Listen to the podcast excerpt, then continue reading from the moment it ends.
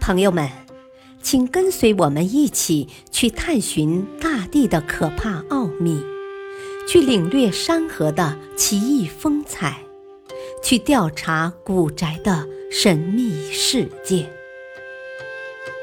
神奇科学探秘手记》：可怕现象的惊人真相。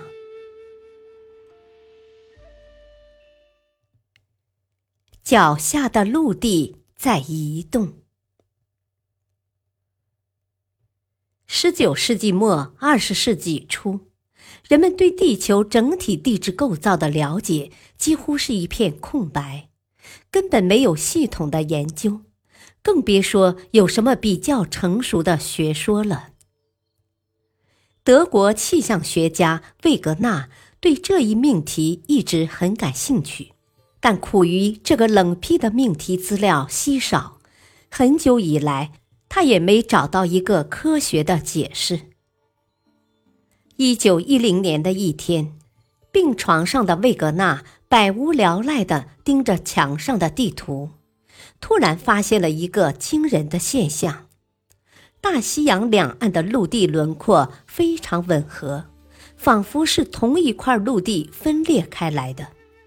他吃了一惊，接着看了其他几块陆地，发现五大洲大致能拼成一整块完整的大陆。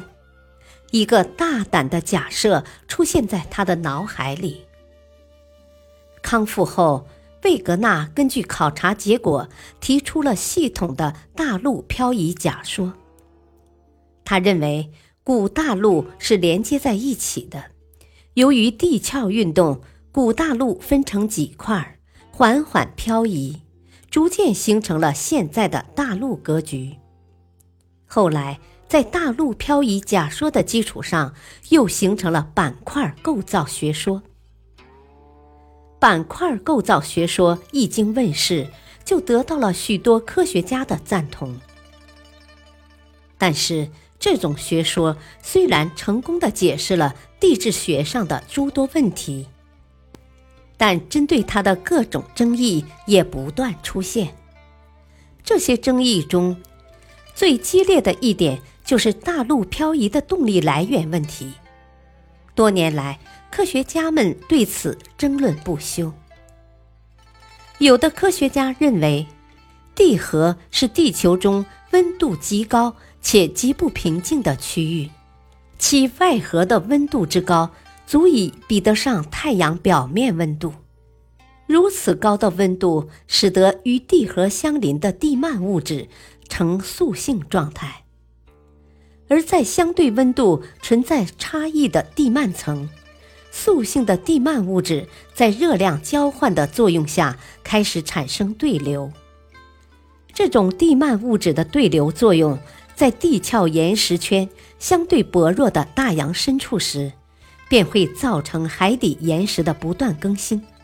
新的岩石在大洋中极的火山作用下不断产生，旧的岩石被挤压到与大陆相邻的海沟中，最终被地幔物质所融化。我们一般。用扩张速率来表示海底扩张运动的强度，地质学上通常以一侧的速率来表示这种强度。比如，太平洋的扩张速率为每年五至七厘米，大西洋的扩张速率为每年一至二厘米。同时，大洋的这种更新运动。也推动着大陆板块的移动，并在板块的陆地边缘形成高山和峡谷。这种学说被称为海底扩张学说。有的科学家则认为，是太阳给大陆的漂移提供了动力。二十世纪六十年代，美国科学家发现了一种来自太阳的微小粒子。中微子，它不带电，可以自由地穿过地球而不与任何物质发生反应。一部分中微子在穿过地球时被地幔所吸收，其释放出来的能量使这一区域的物质熔融，形成了具有流动性的软流层。大陆坚硬的岩石板块，由于密度没有地幔物质高，所以就漂浮在这一软流层上面。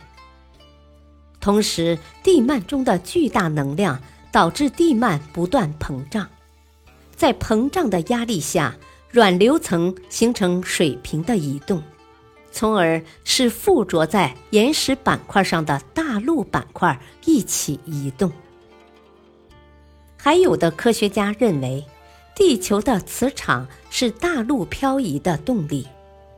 他们认为，质量只占地球总质量千分之二点六的地壳，由于和具有流动性的地幔不是一个整体，所以在地球的旋转过程中，地壳与地球的其他部分必然有一个速度差，而且地球自转。并不是垂直的，而是有一个倾斜的角度。这样一来，必然导致地壳和内部旋转速度的差异。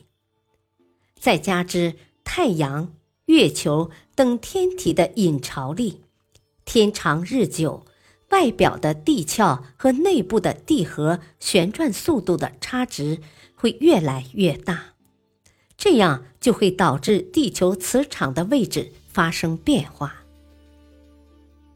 这种状况下，地壳必须做出相应的变化，才能保证整体的平衡。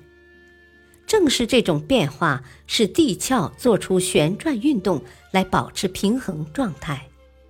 这种运动虽然幅度较小，但日积月累就造成了大陆漂移。